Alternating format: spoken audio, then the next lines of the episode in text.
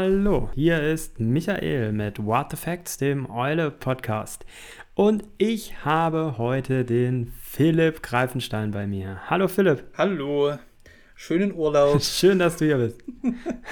Mitten im Urlaub habe ich den Philipp erwischt. Ja, wir haben heute uns mal ein bisschen was anderes überlegt. Normalerweise haben wir immer einen Artikel als Grundlage und ich komme dann eben mit den ähm, Autorinnen oder Redakteurinnen ins Gespräch.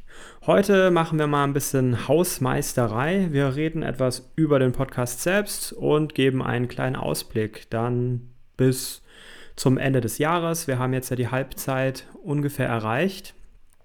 Ähm, Philipp, ich erwische dich jetzt hier mitten im Urlaub. Wie verbringt man denn zu Corona-Zeiten den Urlaub in Thüringen? Also wir haben uns keinen Stress gemacht, dieses Jahr irgendwie zu gucken, dass irgendwelche äh, Reservierungen passen oder auch nicht. Ähm, Großeltern haben ja das Pech, ne? die müssen einen empfangen. Und ähm, wir waren natürlich auch lange nicht mehr bei der Familie. Ich komme ja ursprünglich aus Dresden und da waren wir auch sehr lange nicht. Äh, und von dort her kommen wir gerade.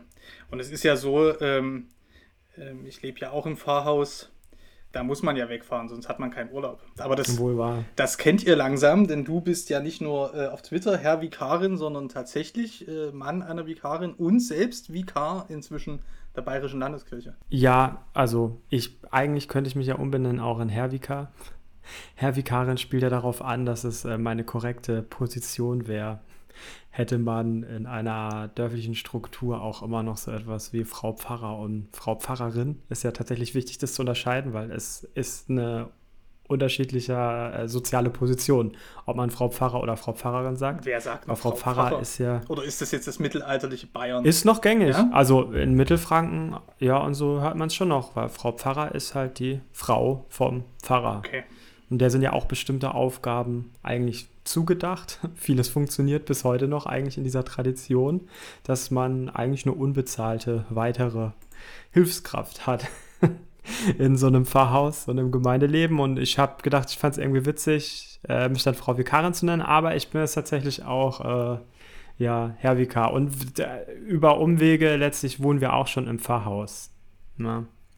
Hm. Äh, das heißt, ich kann das nachvollziehen, dass man wegfahren muss, um Urlaub zu haben. Ich würde ja sagen, dass hier im Osten, ne, wir sind ja wieder fortschrittlicher, das mit dem Herr oder Frau äh, Pfarrer von dem jeweiligen Pfarrer oder Pfarrerin schon ein bisschen länger verschliffen ist. Ähm, also mal dort, wo ich mich rumtreibe. So was die kostenlosen Tätigkeiten angeht und so. Aber ich fand das ganz erheiternd, als meine Frau im Vikariat war, also im, auch im, im letzten Ausbildungsschritt ähm, zum Fahrberuf. Da haben wir geheiratet. Und für mich war das sehr ungewohnt, dann immer nur der Mann von der Frau Greifenstein zu sein. Weil das war ja, also bisher war ich ja der Herr Greifenstein. Und dann war ich nur noch der Mann von der Frau Greifenstein. Und das ist, das ist immer noch so. Ähm, muss man sich gerade im ländlichen Raum äh, wirklich dran gewöhnen, dass da die, die Fahrperson ähm, bekannter ist als ähm, der Rest der Bagage, den man so mit sich schleppt. Ne? Aber ihr fahrt erst in den Urlaub. Ja, genau. Das ist ja Bayern, hat ja immer mit Baden-Württemberg Sonderweg erkämpft. Keine Ahnung, ich check's auch nicht so ganz, wie das mit den Urlaubsregelungen ist. Aber die sind ja immer ganz am Ende dran. Und deswegen äh, fang, fing ja die Sommerferien erst vor, ich glaube, zwei Wochen an, also die Schulferien und wir fahren eben in der zweiten Hälfte. Also ich habe am Sonntag jetzt, also der elfte Sonntag nach Trinitatis, ich weiß ja nicht genau, wann wir ausstrahlen. Mein letzter Arbeitstag ist dann der Sonntag und dann habe ich, hab ich Urlaub. Genau, also wir nehmen jetzt auf am, am Freitag, den 13.8. Nur für die äh, HörerInnen, die ähm, gerne ähm, ganz genau Bescheid wissen. Ja, damit sind wir der Chronik. Michael im Urlaub. Nachgekommen. Michael ist dann wieder im Urlaub, der Philipp ist dann wieder nicht mehr im Urlaub wenn dieser Podcast ähm, zur Ausstrahlung kommt, bin ich nicht mehr im Urlaub. Wir hatten ja auch eine kleine Unterbrechung im Magazin, insofern, dass wir zwei Sonntage mal mit den ähm, LATDH, den Links am Tag des Herrn, ausgesetzt haben. Das ist ganz wichtig, dass man mal eine Pause macht. Ich habe auch eine digitale Pause gemacht. Einfach mal nicht äh, unterwegs zu sein in Social Media. Tut ganz gut. Wie haltet ihr das da? Du bist ja sehr aktiv auf Twitter. Ja, für mich sind es so Momente der Entspannung, auf Twitter zu sein. also meistens, deswegen, ich weiß nicht, ich bin da einfach nicht so verbissen unterwegs. Ich, also, es ist irgendwie so ein Fluchtpunkt. Deswegen weiß ich nicht, ob ich jetzt wirklich damit aufhöre. Ich habe inzwischen auch zumindest auf Twitter einen echt guten Filter. Also sowohl in meinem Kopf als auch tatsächlich. Also ich bin, seit ich wieder eingestiegen bin bei, Blitter, äh, bei Twitter, deutlich, wie sagt man, konsequenter im Blocken geworden. Also ich block einfach viel schneller irgendwas weg, wenn man liest, hm. was mir einfach nicht gefällt ich glaube fast, dass der Algorithmus dadurch dann auch schon lernt, dass man einfach aus bestimmten Bubbles selber nichts reingespült haben will, wenn man da mal irgendwie fünf, sechs Leute hintereinander geblockt hat. Hm. Das ist dann eigentlich äh, ganz, ganz angenehm, muss ich sagen.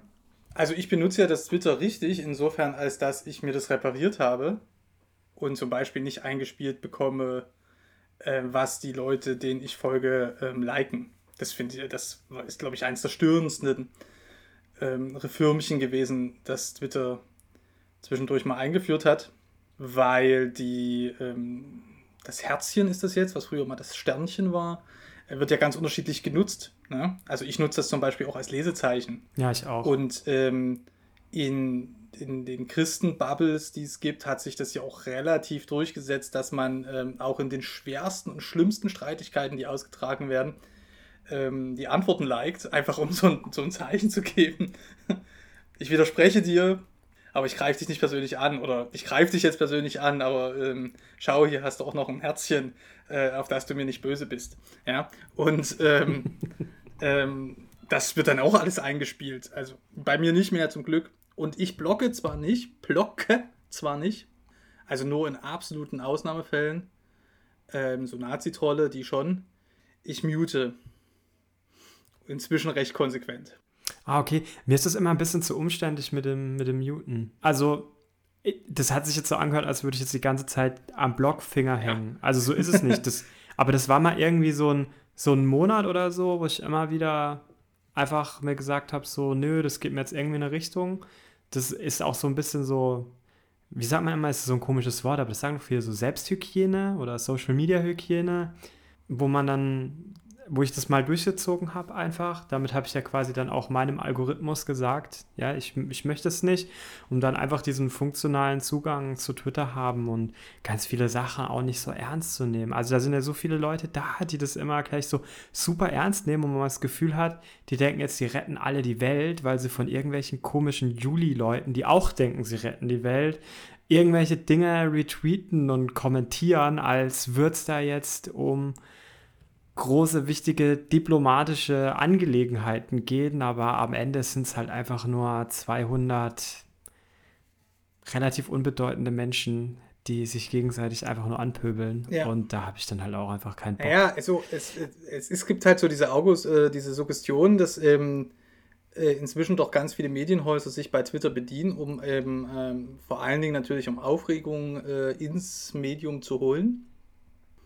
So, also das hat schon eine gewisse Relevanz, das wird ja auch wahrgenommen, aber äh, dann ist die Frage, wer nimmt denn eigentlich diese Artikel in den Medien wahr? Ich bin immer ganz froh. Ähm, das entspannt äh, auch die Arbeit an der Eule ganz äh, ausdrücklich. Also ich bin ganz froh, dass ich Leute habe, und ich glaube, da gibt es, wenn, wenn, wenn man seine Freundeskreise und Familien mal anschaut in letzter Zeit, wird das vielen so gehen. Es gibt regelrecht Leute, die sind, und zwar nicht ideologisch, aber die sind faktisch digital abstinent. Also die benutzen Messenger-Dienste natürlich für die Kommunikation im Freundeskreis und in Familien. Die schauen auch mal Nachrichtenseiten an, aber dann ähm, steuern sie direkt auch die Marken, äh, Nachrichtenmarken und Medienmarken an, die sie für vertrauenswürdig halten. Die haben natürlich vielleicht auch noch einen Facebook-Account, aber da spielen sie schon lange nicht mehr mit aktiv. Und das war's. Und die leben sehr glücklich, diese Menschen. Das sind, äh, die sind jetzt nicht äh, abgenabelt von all dem, was wichtig passiert, aber die kriegen so manches Stürmchen, gar nicht mit, was gar nicht ausschließlich nur auf Twitter stattfindet, sondern von Twitter dann manchmal in die äh, Nachrichtenseiten rein äh, schwappt. Aber auch das kriegen die nicht mit. Und die leben ganz glücklich damit. Also ich finde es, ähm, ich bin ja so verpflichtet, das alles so mitzubekommen. Also, also nicht alles zum Glück, ja, aber doch vieles. Also gerade was so ähm, mit Themen, mit den mit Religionen in Deutschland zu tun hat, das wäre schon ganz praktisch, wenn ich das mitbekomme.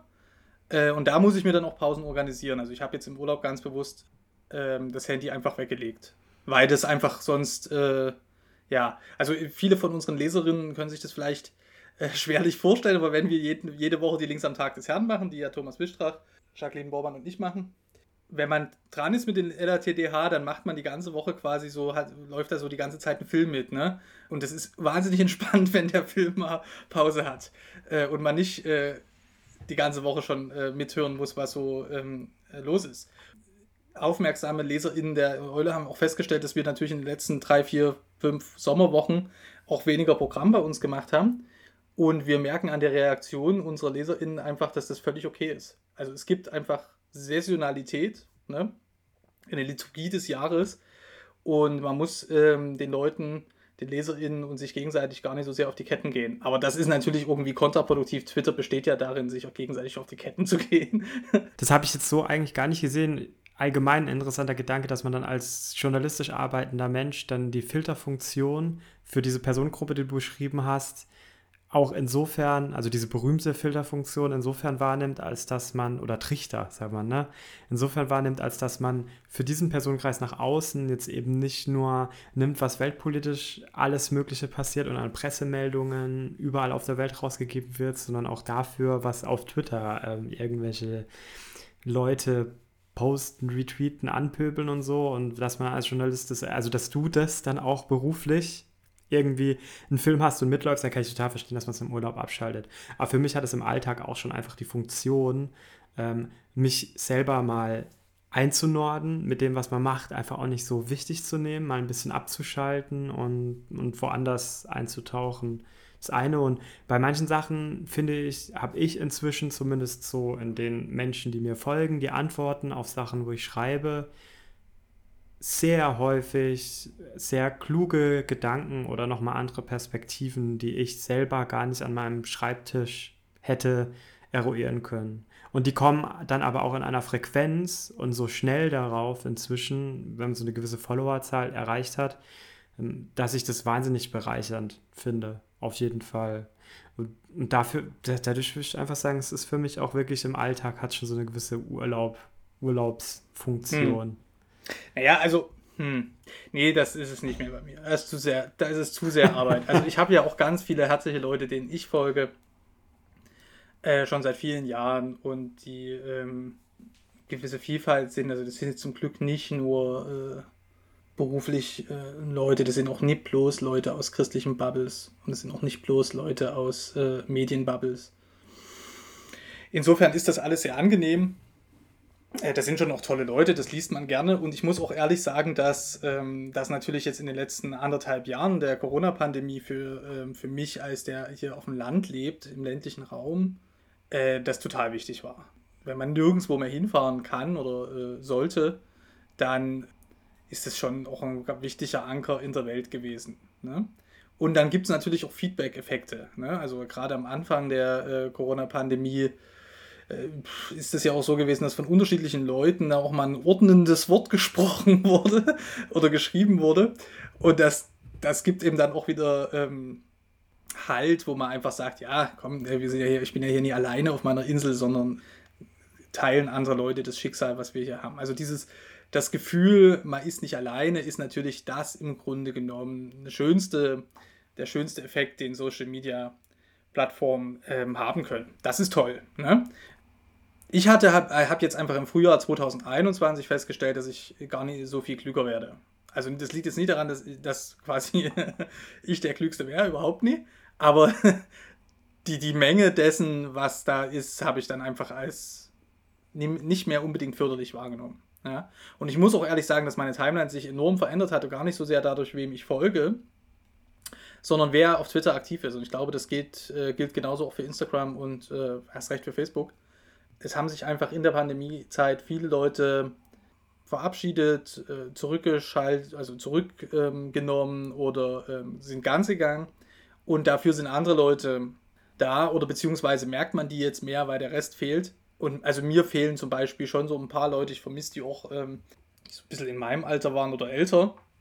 Und hatte ein paar Tage, wo ich das Gefühl hatte, jetzt bin ich ja irgendwie so eine Studi-Bubble reingeraten, für die ich mich eindeutig zu alt fühle. und ich glaube, das, das merken die ja auch, dass ich ein alter Sack bin. Und da, ähm, ja, ich fand das ganz lustig. Kurz vor meinem Urlaub äh, wurde irgendwie über keinen Sex vor der Ehe diskutiert. Und das ist vorbei. Ne? Die Frage stellt sich nicht mehr. Die, ist das die Leminski-Sache oder war das was anderes? Ja, ich glaube, das hatte was mit dem Leminski zu tun, also mit den Katholibahnen, ne? die ganz gefährlich da in Nordrhein-Westfalen. Äh, wird im Grunde genommen überrannt, das Land. Also merkt man auch an den Kirchenaustrittszahlen, gerade im Erzbistum Köln, ist eine wahnsinnige Rekatholisierung da am Laufen. Sie, genau, wenn ich das jetzt twittern würde, ne, da äh, würde, da, würde das Wäldchen ein wenig in Brand geraten. Ich habe ja das große Glück, dass ich auf Twitter und vor allen Dingen auch unter den Eule-Leserinnen und Lesern ganz viele Leute habe, die meinen Humor kennen. Ich sage jetzt ganz bewusst nicht schätzen, aber kennen. Und da komme ich dann eben mal mit solchen ähm, Äußerungen durch. Also ich finde es jetzt nicht schlimm, dass ich jetzt Urlaub gemacht habe, währenddessen andere Leute diskutiert haben, ob Nathanael Leminski eine Gefahr für dieses Land darstellt oder nicht. Ja, das war wieder eine dieser Debatten, wo ich eben meinen inneren Filter aktiviert habe und mir gedacht habe, so what? Also manchmal versuche ich jetzt bei dieser Leminski-Sache, das ging so lange noch, dass ich mich dann schon mal gefragt habe, so, okay, irgendwas hast du nicht gecheckt an der Sache. Und einfach nochmal irgendwie nachgefragt habe, aber dann rausgefunden habe, nee, du hast nur nicht nichts gecheckt, sondern das ist einfach ja. irgendwie eine wieder also so das Dingens, völlig seltsame twitter Das Dingens ist ja alt. Also das ist ja, ich meine, das ist halt immer so, daran muss man sich gewöhnen. Die neueste oder die jüngste Aufregung darum ist ja, äh, man hat nochmal ein paar breitere Kreise äh, ähm, mit erwischt dann im Netz. Aber der pure Fakt, äh, das ist ja alles altbekannt. Also das ist ja mindestens seit dem Jahr äh, wurde darüber äh, schon berichtet, mhm. auch verdienstvoll von Journalisten und Journalistinnen, aber auch von antifaschistischen Rechercheuren und Rechercheurinnen, die, die super arbeiten in vielerlei Hinsicht, manchmal eben in der Gefahr stehen, so ein bisschen zu überpesen. Ich finde es angenehm, insofern, als dass jeder entscheiden kann, was er damit anzufangen hat oder nicht. Ja? Und äh, gerade wir hier im Osten, also ich verteidige das immer, die ähm, Antifa-Rechercheure und Aktivisten, die tragen enorm viele Informationen zusammen über rechte Kreise hier im Osten, wo längst niemand mehr anders hinterherkommt. Ja, also die sind eine ganz wichtige Quelle. So, dann kommen wir aber dann bei dem Fall Leminski, das ist eigentlich ganz schön. Ein schönes Beispiel dafür, ähm, was ich erst vor einem, vor acht Monaten auf äh, dem ähm, Neujahrsempfang gesagt habe, wovon wir das Video auf dem, auf dem YouTube-Kanal bei der Eule haben. Können wir ja verlinken. Es braucht halt auch so ein bisschen Wissen, was Religion ist. So, und das sind jetzt Leute, die sind natürlich eher religionsskeptisch und deshalb fehlt es manchmal eben auch an, an einordnenden ähm, Wissen an Rahmensetzungen, wo man sagen kann, okay, was ist das jetzt eigentlich wirklich? Ne? So, und jetzt niemand will unbedingt Opus Dei stark machen, aber ähm, die Gleichsetzung religiöser Fundamentalisten, unterschiedlichster religiöser Zugehörigkeit, alles in den Topdeckel drauf, das funktioniert halt so nicht. Die Harmlosigkeit gerade von Tradi-Katholiken ist ja ähm, erheblich, ja, die drehen sich viel auch um sich selbst und wollen in vielerlei Hinsicht einfach auch in Ruhe gelassen werden. Das kann man schätzen, das kann man aber auch kritisieren, aber das ist jetzt nie irgendwie eine expansiv gefährliche äh, Gruppe. Ich kann aber gleichwohl nachvollziehen, dass zum Beispiel ähm, Frauen im Angesicht von solchen Politikentwürfen ähm, durchaus wirklich äh, auf den Alarmknopf drücken, gerade wenn es darum geht, die Gesetzgebung rund um den Schwangerschaftsabbruch. Äh, weil wir natürlich auch Beispiele haben, in Polen zum Beispiel aktuell, wo ein einmal erreichte Liberalisierung in der Gesellschaft durch genau diese Kräfte äh, wieder in Frage gestellt wird oder eben auch wieder zurückgedreht wird. Also da muss man schon genau hingucken. Ich habe zum Beispiel für, für meine Kolumne Die rechte Ecke überlegt, ob ich das mache mit dem Leminski und äh, gucke, was da hinten dran noch hängt und ich habe da einfach nie genug gefunden aus meiner Perspektive ist da gar nicht so viel Substanz hinten dran, wo man jetzt sagt, okay, wahnsinnig. Ne? Dass der als junger Kerl quasi im Benedikt-Fanclub war, naja, Gott, das ist halt, also das ist für mich Folklore. Habe ich nie gemacht. Habe andere Dinge in meiner Jugendzeit gemacht, die ich jetzt auch nie unbedingt äh, als Plakatträger vor mir hertrage, aber Papst-Fan war ich jetzt nicht. Steine geworfen im schwarzen Block oder was, was hast du gemacht? Nee, das habe ich auch nicht gemacht. Jetzt haben wir den, den, jetzt haben wir den Fall Leminski auch noch äh, abgefrühstückt. Top aktuell. Top aktuell.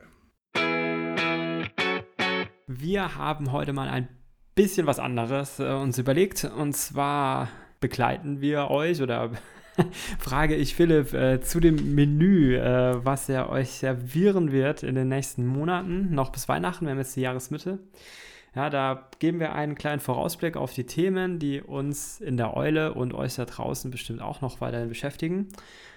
Und wir schauen auch mal ein bisschen jetzt so zur Jahresmitte auf die bisherigen Folge von dem Podcast. Dann haben wir die erste Folge über Open Doors gemacht. Und da haben wir schon relativ viel äh, Resonanz dann drauf bekommen, ne? Mhm. die, auch, die auch positiv war. Ja. Also äh, wir sind ganz froh mit dem Podcast bei uns in der Redaktion. Und ich denke auch unsere äh, LeserInnen oder an der Stelle HörerInnen ich glaube, wir haben gesehen im letzten halben Jahr, dass es durchaus Themen gibt, wo das, wo das nett ist, wenn man darüber nochmal ins Gespräch kommt. Und äh, ja, die erste Folge über die Christenverfolgung weltweit, aufgehangen am Open Doors Bericht, das ist, denke ich, ein ganz gutes Beispiel dafür gewesen, wo das gut funktioniert. Ja? Äh, weil das ein Thema ist, über das relativ wenig gesprochen wird.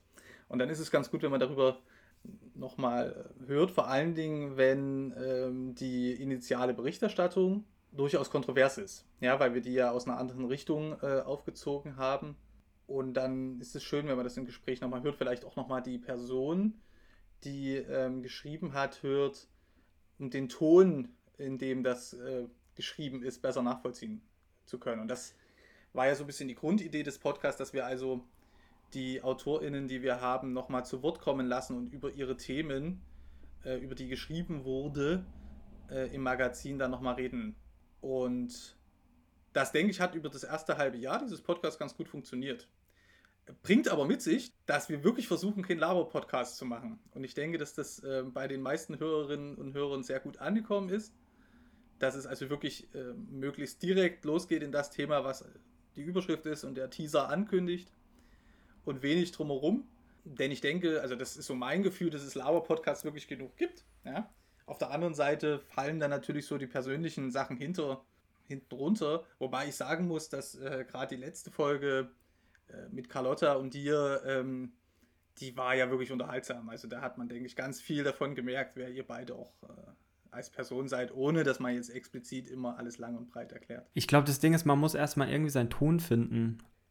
Das dauert einfach. Da kannst du nicht mit der ersten Folge starten und denken gleich so, ja, zack, da ist es, man muss da selber erstmal ein bisschen rumprobieren und herausfinden, womit man sich selber irgendwie dann, wenn man es hört, zurechtfindet. Also ich höre auch alle Folgen mindestens einmal an. Da überlegt man sich, wie wirkt es drauf und ich, auf andere vielleicht und auf einen selbst auch.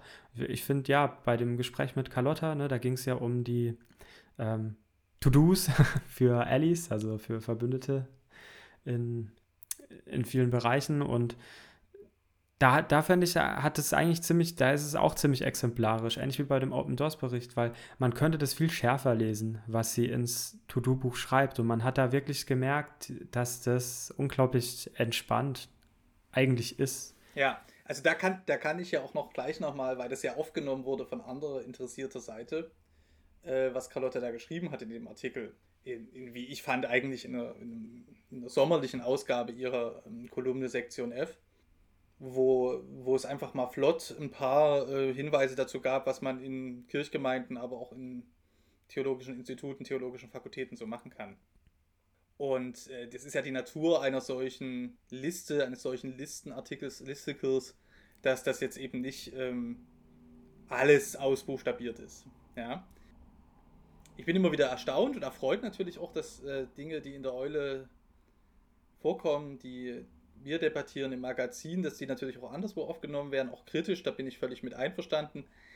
Es ist mir völlig unklar, wie man den Humor in der ganzen Sache überhaupt nicht entdecken konnte. Und deshalb war ich äh, just als die doch recht humorbefreite Auseinandersetzung damit ähm, von Andreas Mertin da äh, erschienen, sehr froh, dass wir in der Woche ungeplanterweise äh, genau den Podcast mit euch beiden hatten, wo man wirklich, äh, denke ich, äh, gut gesehen hat, dass äh, weder Carlotta als auch äh, natürlich Duni äh, irgendwelche Zeloten sind, die da irgendwie immer permanent auf den Barrikaden stehen und eben aus der Perspektive von ähm, weisen, weißen Cisgender Allies da irgendwie oder Allies ähm, da irgendwie äh, noch heißer diskutieren als die Leute, die ähm, tatsächlich in Kirchgemeinden und in der Theologie nach wie vor diskriminiert werden. Ich denke, darum geht es wirklich. Verwehre mich so ein bisschen gegen den Gedanken, dass bei uns dann irgendwie die privilegierten Birki-Kids über Probleme schreiben, die sie nichts angehen. Also das ist mir irgendwie, ähm, da, da, legen wir auch schon sehr viel Bemühen da rein, dass das eben nicht der Fall ist. Äh, aber es ist natürlich völlig angenehm und auch angemessen, äh, wenn diejenigen, die in der Kirche mit Privilegien ausgestattet sind, zu denen ja Carlotta, du ähm, äh, als Kirchenmitglied, auch ich äh, und ganz viele andere Leserinnen und Leser der Eule gehören, äh, sich durchaus ihre Gedanken machen.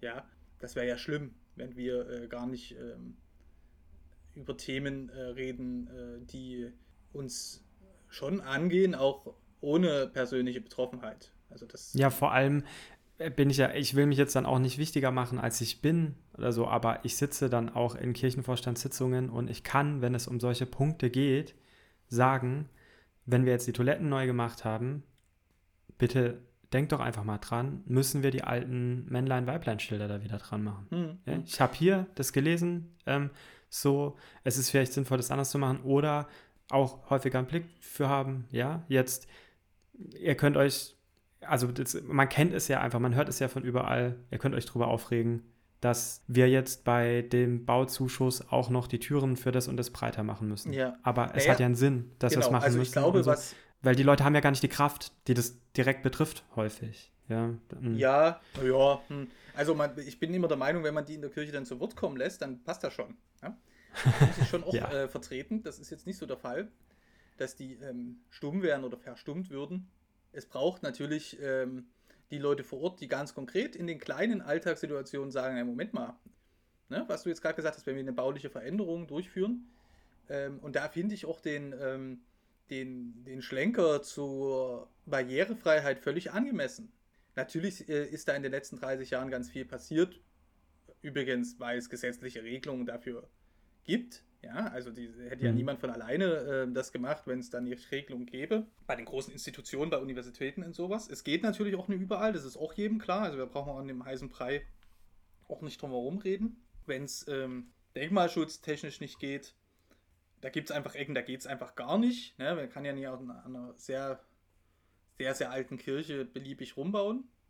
Und es geht auch nicht immer vom Geld, ja. Also ähm, ich glaube, was, was für, für, für manchen Kritiker, ungegendert, äh, überraschend ist, ist, dass wir jetzt in der Eule jedes Thema immer in diese ganz extrem große und dann eben auch sehr abständige und intellektualisierte Höhe bringen, wo es dann nett ist, darüber mal was gelesen zu haben, sondern das klingt jetzt irgendwie ein bisschen äh, volkstümlich, aber das ist am Ende eben auch ein Magazin für Menschen, äh, für Menschen aus der Praxis, für Leute, die in der Kirche leben und arbeiten da bekommt es dann manchmal eben eine Alltagsrelevanz, weil wenn man, wie du jetzt gerade gesagt hast, im Kirchenvorstand äh, sitzt oder als Pfarrerin arbeitet oder eben an einer Akademie oder Ehrenamtliche ist in der Jugendarbeit oder auch noch den Kinderkreis mitgestaltet, ja, dann stellen sich die Fragen eben doch in einer praktischeren äh, Linie.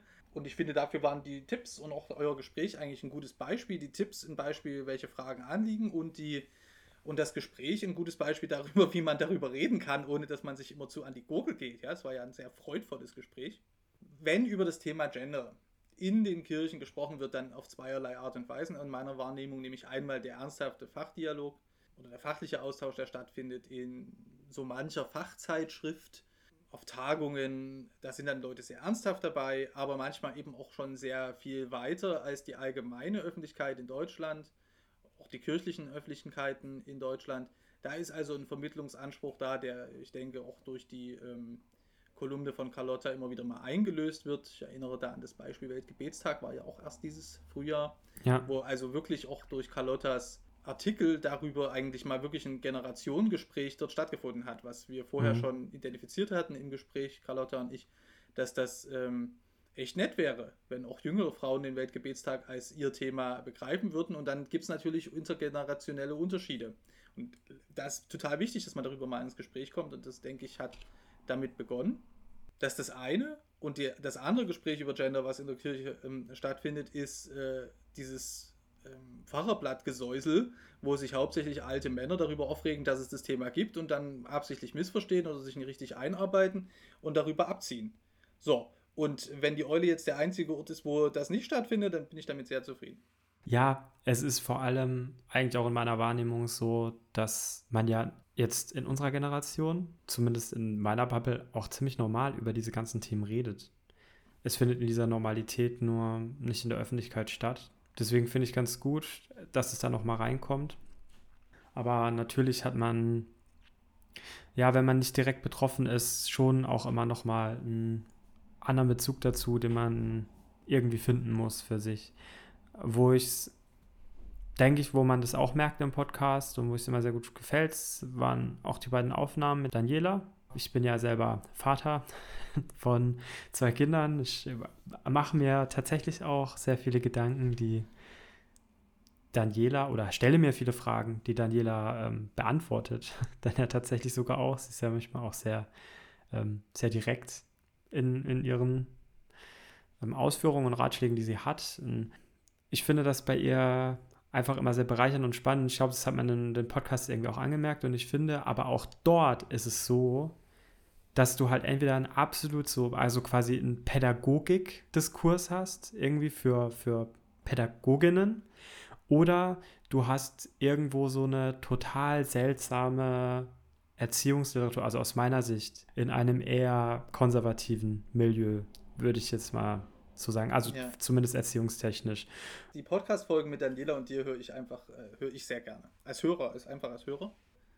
Das ist jetzt keine Anti-Werbung für das Buch von Daniela, aber das, äh, ich finde, eine Hauptbotschaft von Danielas Kolumnen und eben auch der beiden Gespräche mit euch und am Ende auch des Buches, in das ich reingelesen habe, ist, man kann sich über vieles Gedanken machen, man kann viele Fragen stellen zur Elternschaft, wie du jetzt gerade schon gesagt hast, auch aus eigener Anschauung und äh, Erfahrung.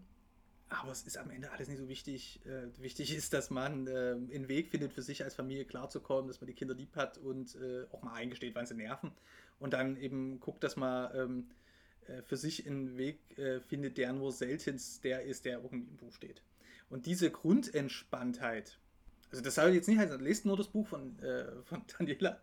es ist schon wichtig, dass man sich Gedanken macht, finde ich. Aber diese Grundentspanntheit, die doch ähm, der ganzen Kolumne Gotteskind und Satans Braten zugrunde liegt, das gefällt mir schon außerordentlich. Denn ich habe so richtig, ähm, also wir haben solche Bücher gar nicht gehabt als Familie. Also überhaupt irgendwelche Erziehungsbücher. Ich glaube, wir haben gar nichts im Haus. Ich habe dann jetzt, nachdem ich euren Podcast gehört hatte, waren wir zu, äh, zu Besuch bei äh, äh, Freunden und da habe ich in, dem, in einem von den Regalen so ein Buch gesehen, von dem, über das ihr da gesprochen habt, mit dem Attachment ja. Parenting. Attachment Parenting, so das geht so schnell bei mir und ich denke auch bei ganz vielen anderen Menschen, die dann sagen, die haben das im Bücherregal stehen, also müssen die das glauben. ne? Vielleicht ist das auch so ein Dingens, äh, wirklich äh, so ein Christendingens, dass man sagt, oh Gottes Willen, ich gucke ins Regal, der hat äh, Karl Barth stehen, der mag den. Äh, oder der hat Ratzinger stehen, der muss den doch mögen. Ne? De facto ist es ja so, dass dieses Buch ja sich nie 100% oder diese Bücher sich nie 100% in der in das Alltagsleben von Menschen übertragen. Und dass es ja völlig legitim ist für, für äh, junge Eltern, äh, alles Mögliche zu lesen und sich dann dort und jenes äh, rauszusuchen. Ja, aber, aber, aber die Bücher, weißt du, das Problem ist, die Bücher, die stehen da. Ja, du läufst jeden Tag dran vorbei und sie schauen dich an und sie sagen die ganze Zeit, du müsstest, du müsstest, ja, du müsstest. Ja, und, ja, aber ich sag mal so, es ist ja, das ist ja, das haben wir ja bei ganz vielen Themen, dass uns gute Ratschläge gegeben werden, auch dass wir deutlich erkennen, dass da ein Anspruch an uns gestellt ist, uns fortzubilden. Das ist alles schön und gut. Das ist auch wichtig. Dafür gibt es ja auch unter anderem Publikumsmagazine wie die Eule, dass man an so Themen auch dranbleibt. Ja. Aber diese Vorstellung, die, die ist, ich erlebe das natürlich vor allen Dingen, weil das ja auch so ein bisschen die digitale ähm, Heimat äh, im Social Media Bereich für mich ist bei Twitter. Ähm, diese Vorstellung, dass bloß bei jemand was liest, der im Grunde genommen abgrundtief äh, da drin steckt. Ja, also dieses Tribalhafte, das nervt halt ungemein. Das halt ungemein, ja. Am Ende muss man dann auch mal sagen, die meisten Leute haben überhaupt gar nicht so viel Zeit, sich mit damit zu beschäftigen. Ja, also die meisten sind ja mit, mit Jobs, Kindern, Familie, die sind damit gut ausgelastet. ja, und äh, die Idee darüber ist auch ein Buch zu lesen, statt die Netflix-Serie weiter zu gucken, die man sich ja längst mal äh, vorgenommen hatte als Paar, dass man die mal äh, wenigstens ein, zwei Folgen gucken will. Das ist doch, ja, und das ist mir einfach auch, wie soll man das sagen? Also, das ist, das ist so eine Ernsthaftigkeit junger Menschen. Ich finde die total respektabel. Ich werde jetzt hier auch nichts Böses über junge Menschen sagen, ja, weil wir natürlich auch äh, vergleichsweise ein junges Magazin sind. Aber es hat halt auch nicht jeder so viel äh, Zeit, sich für ähm, unterschiedliche pädagogische Ansätze, unterschiedliche äh, Klimaschutzziele und unterschiedliche Wege zum Kommunismus äh, einzusetzen wie 19-Jährige. also da muss man einfach mal realistisch sein und sagen, wo erwische ich die Leute? Und ich leite jetzt mal, äh, jetzt leite ich mal ein bisschen, zeige mir das, mal über zu dem Thema, was ja auch im Podcast eine Rolle gespielt hat und wo das sehr augenfällig wird, nämlich das Thema Klimaschutz, wo ich immer sage, das müssen wir noch mehr im Magazin haben. Das ist jetzt klischeehaft, wenn ich sage, das ist ein total wichtiges Thema, aber es ist ja so. Ja, ist übrigens auch ein Thema, wo viele von uns nach wie vor nicht betroffen sind. Mhm. Ja. Und wo man dann eben auch sagen kann, ja, wenn man nicht betroffen ist, was soll man dazu sagen? Die Fakten liegen viel auf dem Tisch, liegen auch nicht unbedingt im Bereich dessen, was wir in der Eule dann nochmal machen. Wir haben ja immer das Redaktionsmotto, was anderswo schon steht, wird nicht wiederholt. Und das gilt ganz sicherlich auch für die naturwissenschaftlichen Fakten, die äh, auf dem Tisch liegen, beziehungsweise auch immer wieder neu dazukommen. Aber die Frage ist natürlich, wie sieht die Reaktion in den Religionsgemeinschaften, wie sieht die Reaktion in den Kirchen dazu aus und was können wir als Christen ähm, da machen oder äh, wie reagieren wir da äh, in unserem Leben drauf. So, und ähm, das ist so ein typisches Thema, wo immer alle sagen, ja, das ist wichtig, das ist total wichtig, damit müssen wir uns beschäftigen. So, und dann fällt die Beschäftigung damit aber über dem Bekenntnis dazu, dass das wichtig ist, fällt die Beschäftigung doch sehr gering aus. Das ist was, was ähm, ich jetzt als lutherischer Christ gut kenne du glaube ich auch, du bist ja äh, jetzt in Bayern, in der lutherischen Landeskirche gelandet. Ne? Man, man will wohl, aber man vermag es nicht. Wer jetzt mit Luther nicht will, kann ja auch bei Paulus lesen. Das ist halt total, das geht halt auch voll in die Mediennutzung rein. Das sind ja Medientheologen im Grunde genommen auch beide gewesen, die, die das gut kapiert haben, dass bloß das, was die Leute für wichtig empfinden oder das, was sie sagen, was wichtig ist, nie das ist, was sie tatsächlich machen da kommt man ganz leicht in so eine Pädagogik rein, dass man den Leuten jetzt quasi vorschreibt, was sie für wichtig zu achten haben, statt mal danach zu fragen, was für sie wichtig ist. Ja, aber nun muss man ja sagen, dass das Thema ja dann trotz allem auch nicht so richtig krass abgedeckt ist in der Eule. Also wir hatten jetzt ja in, den, in dem Podcast, da habe ich mich ja mit Georg unterhalten, dann über Divestment. Vor allem dann am Ende über Divestment. Und ich meine, es ist halt auch, es ist halt schon auch irgendwie ein lames Thema, ja. Also wenn man das jetzt einfach hört, es geht darum, halt irgendwelche Finanzströme irgendwie umzuleiten oder nicht einzuleiten und um Pensionsfonds und wo rein investieren dürfen. Also das ist ja halt einfach ein stinklangweiliges Thema. Ähm, ja, ah, aber es gibt den alten Grundsatz, ne? Follow the money, folge Genau, ja. Und wir haben uns, wir haben uns halt in der Eule, ich glaube schon 2018 habe ich das erste Mal über Divestment geschrieben mal dafür entschieden, ne? weil das, äh, das ist immer so, dass äh, für alle Hörerinnen und Hörer, die quasi jetzt über den Podcast zur Eule stoßen und ähm, sich noch nicht äh, umfassend äh, damit auseinandergesetzt haben, was wir machen, wir können ja eben, äh, das gilt natürlich auch für deinen Podcast, wir können ja nicht alles machen. Das ist ja völlig ähm, klar. A, weil wir in der Eule auch nie ein Gemischtwarenladen werden wollen, äh, wo, wo alles so beliebig ist und dann aber nur angeschnitten.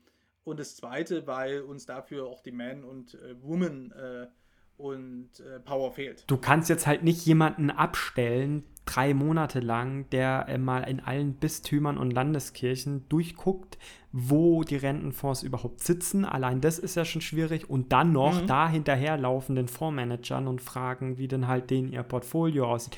Eigentlich müsste ja sowas alles öffentlich und einsehbar sein, aber es liegt halt doch nicht einfach irgendwie in einer schönen Grafik auf irgendeinem Server vor.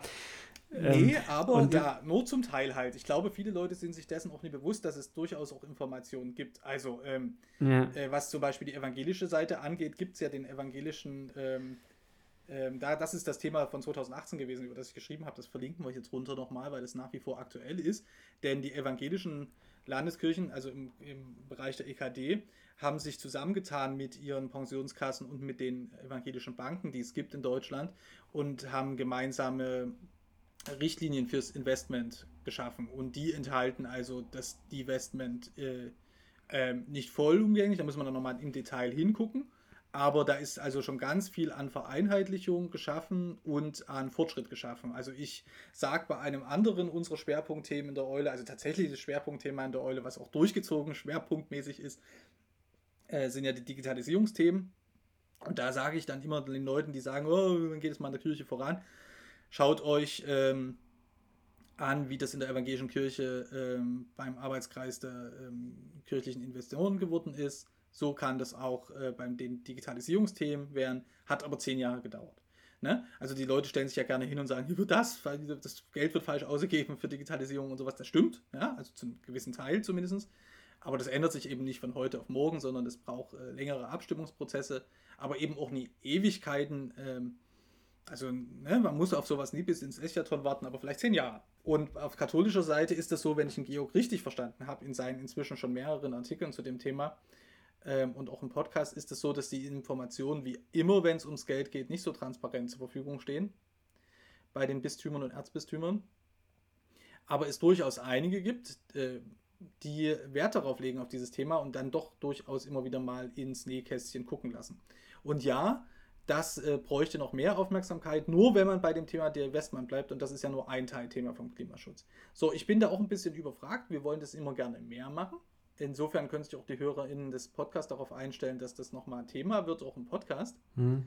Ganz sicher bin ich mir sehr sicher, weil das einfach ja ein Menschheitsthema ist. Nur, wie und aus welcher Richtung, äh, das bestimmt am Ende nie, nie, irgendeine Redaktion, auch nie wir, sondern das bestimmt auch so ein bisschen die, Ergeb äh, die, die Ereignisse. Ja, und was Leute interessiert. Also ich würde jetzt an der Stelle fast sagen, liebe HörerInnen, äh, welche Fragen interessieren euch? Sagt uns das ähm, auf den bekannten Kanälen und wir gucken, dass wir sie beantwortet kriegen. Ja, wo, wo ich mir aber sehr sicher bin, dass wir damit nie anfangen, ist zu sagen, jetzt eine grundlegende theologische Begründung dafür zu machen, warum das ganz günstig ist, dass wir die Umwelt, in der wir leben, für uns lebensfähig erhalten. Wir fangen da nicht beim, beim Urschleim an.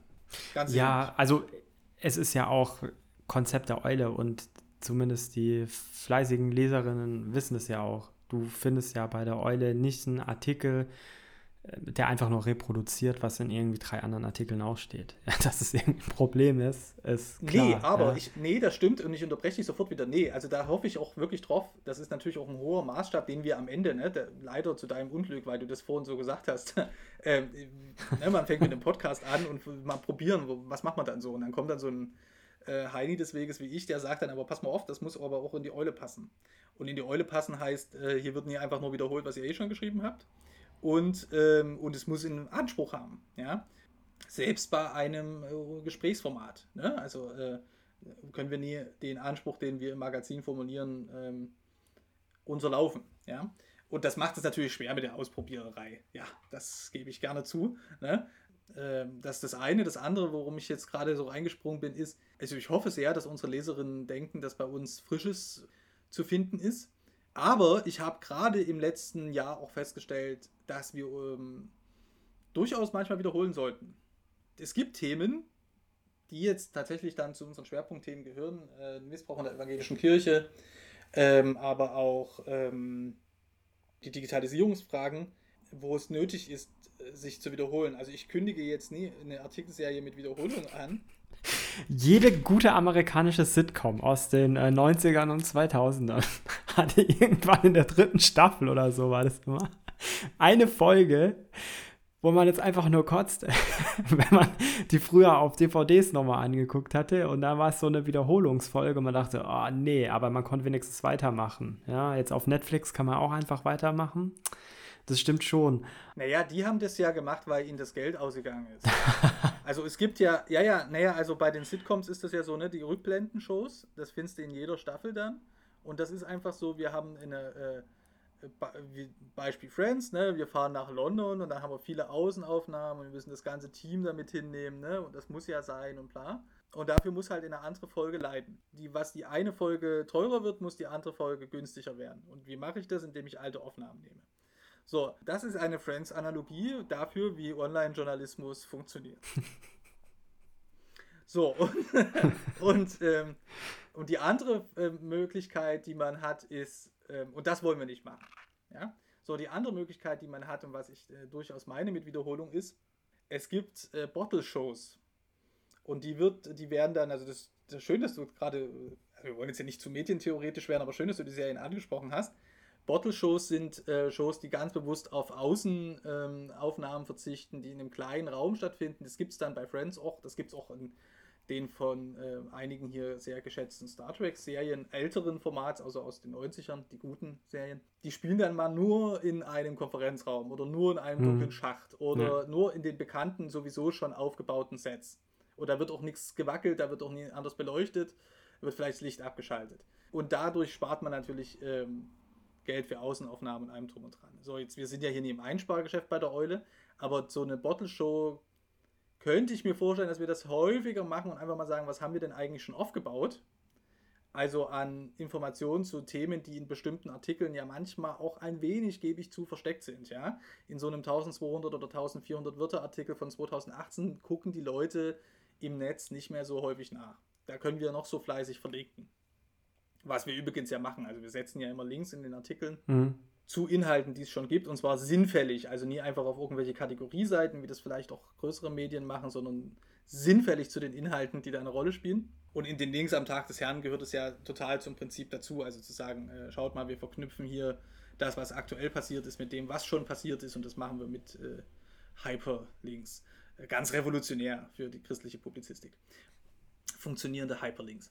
Ja, also da ist, ähm, da ist aber, denke ich, was, was einfach neuen Leserinnen und Lesern ähm, durchaus äh, helfen würde, wenn wir sagen, okay, was haben wir denn eigentlich schon an Kulissen aufgebaut, die wir schon nochmal nutzen können. Ja? Also beim The das klingt jetzt total, öh, wir wollen nicht mal irgendwas Recyceltes vorsetzen. Das meine ich nicht, aber zum Beispiel ist mir im Frühjahr, da gibt es immer so eine Strecke von Digitalkonferenzen, wo die Leute, die äh, hauptamtlich in der Kirche sich äh, mit Digitalisierungsfragen beschäftigen, in der Pädagogik, aber eben auch in der Verwaltung ähm, und dann Social Media zusammenkommen. Dieses Jahr ja vor allen Dingen auch wieder digital. das war der Grund, warum ich davon ganz viele besuchen konnte und mich mal umgehört habe. Und es werden halt gerade in der sogenannten digitalen Kirche oder wie du äh, bei Twitter ja beliebt scherzen, Cyberkirche, immer wieder die gleichen Fragen diskutiert. Ja, und es ja. wird halt dann auch häufig so ja. getan, jetzt mal, jetzt spiele ich den Opa. Es wird halt auch immer wieder mal so getan, als ob man bestimmte Fragen nur echt noch nie durchdiskutiert hat. So, und das ist halt irgendwo ein bisschen nervig und da könnte man halt Leuten unpädagogisch, aber informativ zur Verfügung stellen, was es da schon auch gibt an Vorüberlegungen oder an was, was vielleicht nur ein halbes Jahr äh, vorher gelaufen ist, bevor sie bei Twitter aufgetaucht sind. Ja, ich finde es ganz interessant, dass du gesagt hast, dass die Sache ähm, mit dem Set da eine Rolle spielt, was eben schon aufgebaut ist und irgendwie da ist, weil ich selber muss sagen, ich bin ja relativ spät eigentlich in diese ganzen Debatten um die digitale Kirche und so reingekommen auch und ich finde, wenn man da reinkommt, erst von außen ist es wirklich sehr, sehr viel harte Arbeit, sich das alles aufzuschaufeln, was in den letzten Jahren passiert ist. Und da kommt man sich schon sehr häufig echt dumm vor. Und diese ganze Community, die da ist, die ist deutlich weniger einladend, als es den Einschein hat oder als sie selber, glaube ich, auch immer glaubt, dass sie eigentlich ist. Und da ist mir dann auch eher gekommen, um in diesem Bild von den Sets zu bleiben bei den alten Serien, hm, dass es ja vielleicht doch einen Mehrwert hat, auch für Leute, die immer irgendwie montags um 17 Uhr 15 ihre Lieblingsserie angucken mussten, wenn die erst in Staffel 3 dazugekommen sind und irgendwann in Staffel 4 mal wieder so eine Rückblickfolge war, hat man sich ja vielleicht auch ganz gut darüber gefreut, in manche Themen und Konflikte und so durch so Rückblenden eingeführt zu werden. Genau, also genau. Ich würde aber meinen, dass das eigentlich für alle Zeitfragen äh, gilt, die wichtig sind. Also ähm, ich wurde vor einer Weile mal gefragt, was wir mit dem Satz meinen, ein äh, Magazin für eine neue Generation. Ich werde das natürlich nicht erklären. Ähm, aber ein Aspekt der Angelegenheit ist natürlich schon, ähm, dass wir lebensweltlich jünger sind. Die Leute, die die Eule machen. Das ist einfach so. Also wer sich unsere Autorinnen und Autoren mal anschaut, wir müssen die vielleicht, wir können die vielleicht auch im Magazin noch mal ein bisschen besser präsentieren, dass man ja mal so eine Übersichtsseite hat mit unseren Autorinnen und Autoren. Der sieht, ähm, dass sie ziemlich jung sind. Ja? Mhm. Aber eben auch nicht 15.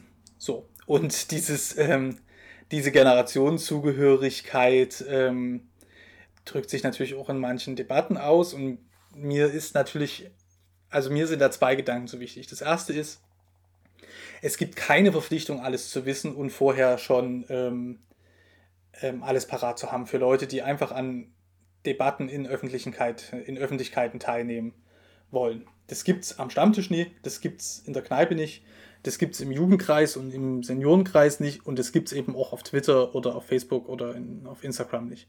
Also das ist wirklich Bullshit, wenn jemand sagt, im Netz darf immer nur der diskutieren, der äh, quasi schon alles zur Kenntnis genommen hat. Das ist Quatsch. Ja? Auf der anderen Seite erlebe ich, dass gerade die Jüngeren ähm, sich der Chance selber entledigen, äh, mal zu schauen, was alles schon da ist. Und dann kommen so manchmal so Hot Takes raus, wo man sagt, ja, Junge oder äh, junge Frau, äh, das gab's schon mal. Ja, und wie wäre es, wenn du das zur Kenntnis nimmst und es aufnimmst und weiterentwickelst oder adaptierst oder auch nur in eine Sprache, äh, was heißt nur, in eine Sprache bringst, die für deine Generation ähm, verständlich ist, aber vielleicht ohne diese ähm, Haltung, du wärst jetzt der Erste, der drauf kommt. Ja? Ähm, das wäre, das, das ist dann einfach schon, ähm, also echt schade, was da für Schätze sind. Und ähm, wir wär, die Christen werden ja ähm, dankenswerterweise und sehr positiv auch als Menschen des Buches ähm, beschrieben. Ja, äh, aber wir haben das eigentlich, also ich habe das Gefühl, da gibt es halt wirklich auch einen intergenerationellen Abbruch, der stattfindet bei so vielen Themen. Und das ist total schade, weil ich denke, da kann, man ganz viel Zeug heben. Ja?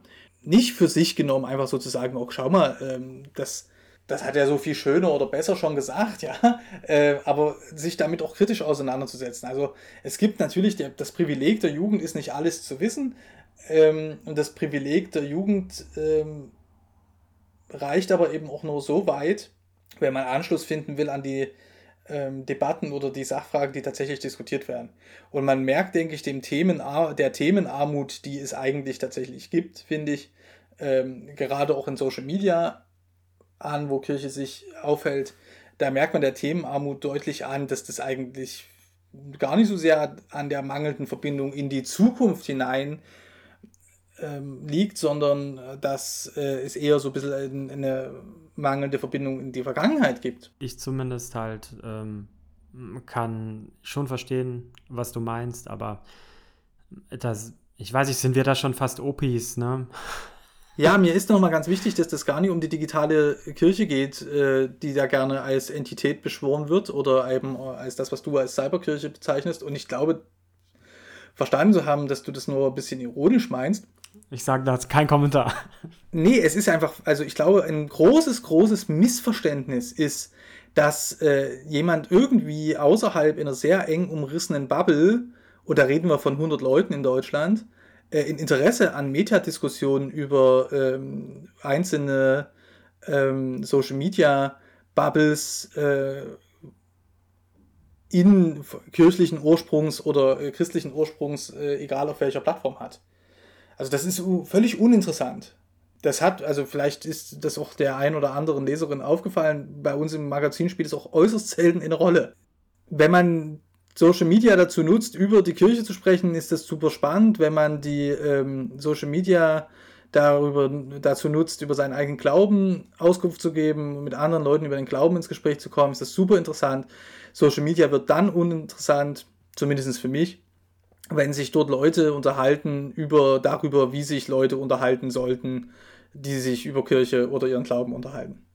Also das, da gibt es natürlich, es ist wichtige Funktionen, gibt es da, zum Beispiel Kritik im Sinne von, also künstlerische Kritik, wie man Buchkritik macht, äh, eben auch Podcast-Kritik zu machen, das haben wir eine Weile in der Eule gemacht. Oder eben auch Kritik von äh, Insta-Kanälen, also Medienkritik, ja. Und zwar sowohl in, in einer, sagen wir mal, künstlerischen Perspektive als eben auch in einer medienethischen Perspektive zu betreiben. Das ist wichtig. Aber das sind ja nicht die meisten Diskussionen, die hier stattfinden. Die meisten Diskussionen, die hier irgendwie stattfinden in den christlichen Bubbles auf Twitter oder Insta, sind Neigungsdiskussionen. Und die sind wunderbar, die braucht es auch. Das ist ja so eine Selbstverständigung von diesen Bubbles. Dann ähm, mehr ist es auch nicht. Das sind Selbstverständigungsdebatten. Ähm, wer sind wir, wer seid ihr? Und daran merkt man schon, dass es da immer um eine Abgrenzung geht. Die am Ende sehr, sehr viel mehr Leute ausschließt, als sie vereinnahmt. Und das ist dann irgendwann, ist das halt wirklich dann nur noch Spiel und Spaß. Und das ist auch völlig okay. Also ich meine, Social Media ist auch, ähm, wie ich jetzt erst vor kurzem geschrieben habe, äh, kann genauso sinnlos und sinnentleert und lustig und ähm, beiläufig sein, wie man nur möchte. Das ist ein Mitleben in der Digitalität, zeichnet sich nicht dadurch aus, dass alles immer Sinn ergibt, ja, sondern ähm, wir reden ja hier auch von vielen noch jüngeren Menschen, als die, die jetzt unbedingt ähm, schon für die Eule schreiben. Und die leben einfach in der Digitalität und äh, was wir jetzt mal, was ich jetzt mal für meine Generation der knapp über 30-Jährigen in Anspruch nehme, nämlich, dass wir am Ende doch viel bei, auf, noch auf dem Pausenhof und an der frischen Luft und bei ICQ äh, gelabert haben. Äh, das wird halt jetzt in Insta-Posts äh, und ähm, Twitter ähm, Nachrichten verpostet. Ich mache das auch, aber ich mache das halt als Direktnachricht mit anderen Leuten. Deshalb sieht man davon nicht so viel. Das würde sich mit meiner öffentlichen Persona gar nicht so gut vertragen, glaube ich. ja, am Ende kuratieren wir doch alle nur unser singularisiertes Selbst in irgendeiner Art und Weise. Ja, und echt? Menschen, die so wie du ihr Geld aus dieser Öffentlichkeit ziehen müssen, äh, nein, aber zumindest äh, soziales Kapital und Anerkennung. Äh, die machen das bestimmt dann auch in anderer Art und Weise. Nee, aber das ist ja genau der Punkt. Also das ist äh, jetzt mal auf den Verdacht hin, dass die uns heute zuhören, äh, mein lieber Michael. Das ist ja genau der Punkt. Also ähm, wenn du, ähm, du trägst dich immer zum Markte, weil die sozialen Ma äh, Plattformen, die wir jetzt im Moment kennen, marktförmig sind. Und das, sind so, das ist zum Beispiel so ein Grundsatz, der ist ja bekannt. Möchte man meinen. Ist aber ein schönes Beispiel, wäre jetzt ein schönes Beispiel, ohne dass ich das jetzt verspreche. Wäre aber ein schönes Beispiel, mal zu sagen, wir machen mal einen etwas kürzeren Artikel, wo drin steht, warum sind Social Media Plattformen eigentlich marktförmig und was bedeutet das für äh, Christen und was bedeutet das für kirchliche Player. Ja? Denn äh, make no mistake, die Leute, die sich professionell bei Kirchen mit diesen Fragen beschäftigen, also auch als Hauptamtliche, die in den Kirchenämtern, Bistümern inzwischen äh, für Social Media angestellt sind, die wissen das und die machen das auch und die ähm, haben das auch im Blick. Nutzerseitig oder nutzerinnenseitig sieht es doch ähm, manchmal ganz anders aus. Ähm, jetzt haben wir natürlich auch wieder doppelt Elfenbeinturme, die Metadiskussion über die Metadiskussion angerissen. in einem Nicht-Laber-Podcast. Deswegen würde ich jetzt einfach mal sagen, wir schreiten fort und gehen zu dem äh, nächsten Punkt, den ich ganz am Anfang unseren Hörerinnen versprochen habe, nämlich, dass wir hier nochmal einen Menüvorschlag bekommen ähm, für das nächste halbe Jahr. Mal so ganz grob, was da noch für so Ereignisse sind. Äh, ich habe mir da jetzt notiert, Wahl des Rates der EKD und Wahl des der Ratsvorsitzenden. Wir gehen ja bei der Eule immer schon sehr eng am Kirchenjahr entlang. eigentlich tatsächlich nicht liturgisch, aber ähm, für diesen Herbst passt das eigentlich ganz gut. Also wir sind ja jetzt gerade im, ähm, im liturgischen Niemandsland. Äh, welcher Sonntag nach Trinitatis haben wir jetzt? Elfter kommt. Elfter. Na, das ist, da ist ja noch Luft, da kommt noch was und so nach Trinitatis kommt dann. Genau, da kommt dann Erntedank und dann geht es schon auf die Endzeit zu. Mich Michaelis und Erntedank, ne? Also Michaelis alter Konfirmationstermin in der evangelischen äh, Kirche, letztes Jahr von einigen erprobt, weil sie das aus dem Frühjahr rausschieben mussten, äh, Corona wegen. Und dann Erntedank, ja, ne? Und genau, und dann kommt äh, Synode. Und das ist halt auch so ein bisschen Erntedank. Da werden wir also sehen, wer erntet und wer anders hat äh, zu danken. Also, das ist ja der Abschied vom Rat der EKD der das jetzt ähm, die letzten Jahre gemacht hat und damit auch vom Ratsvorsitzenden Heinrich Bedford Strom. Und das wird schon, ähm, also das wird anders genug sein, da nochmal zu schauen, wie ist das in den letzten Jahren äh, gelaufen. Ich denke, da verliert der Protestantismus in Deutschland erstmal auch eine ganz prominente und ähm, profilierte Stimme. Äh, an vorderster Front, also Heinrich Bedford Strom bleibt ja Landesbischof in Bayern, also in deiner Landeskirche aber vom Ratsvorsitz ähm, verabschiedet er sich, tritt ja nicht wieder an. Und dann wird auf der Synode ein neuer Rat der EKD gewählt und aus dem Rat ähm, dann ein, ähm, findet sich im Rat dann ein eine oder ein Vorsitzender. Und das wird eine spannende Sache, das steht ja noch nicht fest, das ist ja die Natur von Wahlen. Und gerade Ratswahlen können auch ähm, überraschend werden. Und es kann ja nur der oder diejenige Ratsvorsitzende er werden, die äh, oder der im Rat sitzt. Also insofern ist es schon mal ganz spannend. Und da wird eine Synode aller voraussichtlich stattfinden, äh, auch in Präsenz, so wie es sich im Moment andeutet.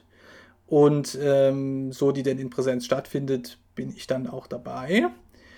Äh, wenn die digital stattfindet, bin ich natürlich auch dabei, aber ich eben hier aus der Kuscheligkeit meines Büros. Aber ich habe wirklich die starke Hoffnung, dass es ähm, in Präsenz, in analoger Präsenz äh, stattfindet, weil das, denke ich, ganz wichtig ist für die Synode, sich mal zu sehen. Wer äh, die Eule aufmerksam liest, weiß ja, dass wir im Frühjahr schon einmal dabei waren, weil wir ein zwei Synodenjahr, Synodentagungsjahr haben. Die neue Synode der EKD hat sich ja im Frühjahr konstituiert und es war eine rein digitale Tagung. Und ich denke, dass es für die Synode ganz wichtig ist, für die Menschen, die Mitglied in der Synode sind, sich zu sehen. Und natürlich lässt sich so, also solche Wahlen, ne, das ist ja, da braucht man jetzt nicht ewig ausgreifen. Das sind ja persönliche Angelegenheiten. Ne. Vertraue ich dem, finde ich die ähm, kompetent genug, ähm, denjenigen liegt ja auf meiner Linie. Also, das sind so Fragen, die man natürlich schon äh, in Persona ähm, analog ganz gut klären kann.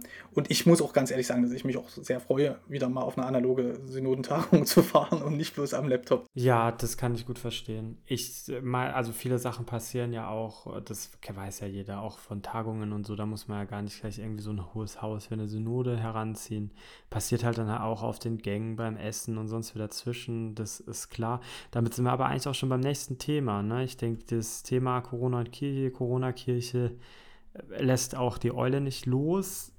Ja, also wir werden natürlich an diesen Fragen dranbleiben, weil die ja ganz viele Ehren- und Hauptamtliche betreffen. Also so wie das jetzt ausschaut, werden ja im öffentlichen Leben in Deutschland größere Verhaltens-, Umgangsunterschiede gemacht zu den ähm, hervorragenden und feinen Menschen, die sich haben schon impfen lassen und den äh, noch etwas zweifelnden Menschen, die das eben noch nicht haben, machen können oder eben auch nicht wollen. Ja.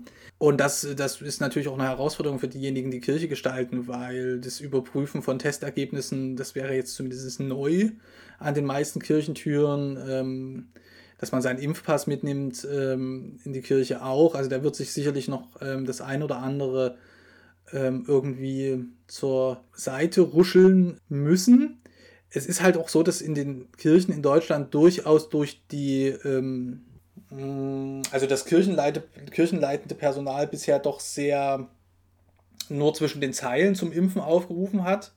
Also das schon deutlich. Also ich glaube, das ist jetzt unter den Kirchenleitenden in Deutschland, sowohl katholisch als evangelisch, doch einen starken Impetus dazu gibt, die Leute macht das mal. Aber man hält sich eben auch ganz bewusst mit klaren äh, Anspruchsformulierungen zurück, weil man natürlich auch integrativ sein möchte in dieser Zeit. Äh, und man darf natürlich an der Stelle auch nicht vergessen, dass es doch viele Menschen gibt, die sich äh, nicht impfen lassen können. A, weil sie noch zu klein sind oder weil sie krank sind oder äh, anderweitig vom Impfen abgehalten. Und die haben natürlich in der Kirche in beiden großen Kirchen, aber auch in den kleineren christlichen Religionsgemeinschaften einen ganz wichtigen Ort. Ja, also man denke nur ähm, an die ganz vielen Kindergruppen und Kinderangebote, und da stellt sich natürlich auch diesen Herbst wieder die Frage, äh, wie wird das äh, vorangehen? Das ist eine Frage, von der, also die mich zumindest immer wieder beschäftigt, biografisch natürlich, aber die mich auch teilweise deutlich mehr interessiert als die Gottesdienstfrage.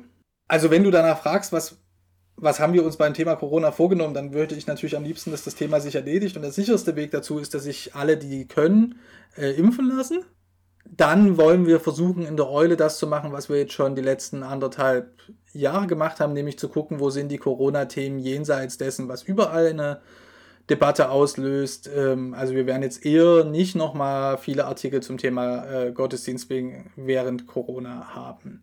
Das war nach meinem Dafürhalten, das habe ich auch verschiedentlich schon gesagt und geschrieben, eh zu viele. Also jetzt nicht unbedingt bei uns, aber allgemein äh, in der christlichen Publizistik eine, wie ich finde, unangenehme Nabelbeschau.